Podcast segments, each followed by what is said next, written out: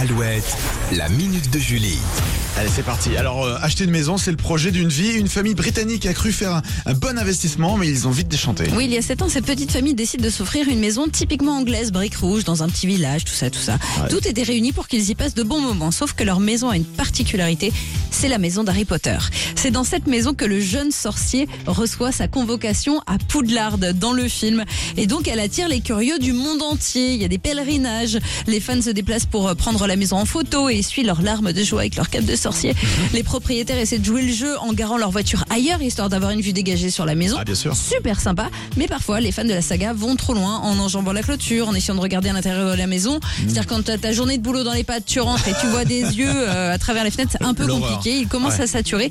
Donc s'ils décident de vendre cette fameuse maison, il ne faudra pas oublier que les fans sont vendus avec. c'est ça. Mais je pensais pas que la maison existait. Je pensais que c'était pour Elle de existe faux, euh, vraiment. Non, c'est une Ah vraie ouais, maison. Une vraie maison qui a Ouais. existé, qui a servi pour le tournage. Et qui coûte très cher. hein. Bah, À oui, quasiment 800 000 euh, livres. Oh, bah ça va, que dalle. Oh, Ah oui, oui, oh, c'est un pourboire. Même en, même en bouquin, j'ai pas ça chez moi. la minute de Julie à retrouver sur alouette.fr. Gwen Stéphanie pour la suite. Et Ed Sheeran maintenant sur Alouette. You see tonight it could go either way. Hearts balanced on a razor blade. We are designed to love and break, then to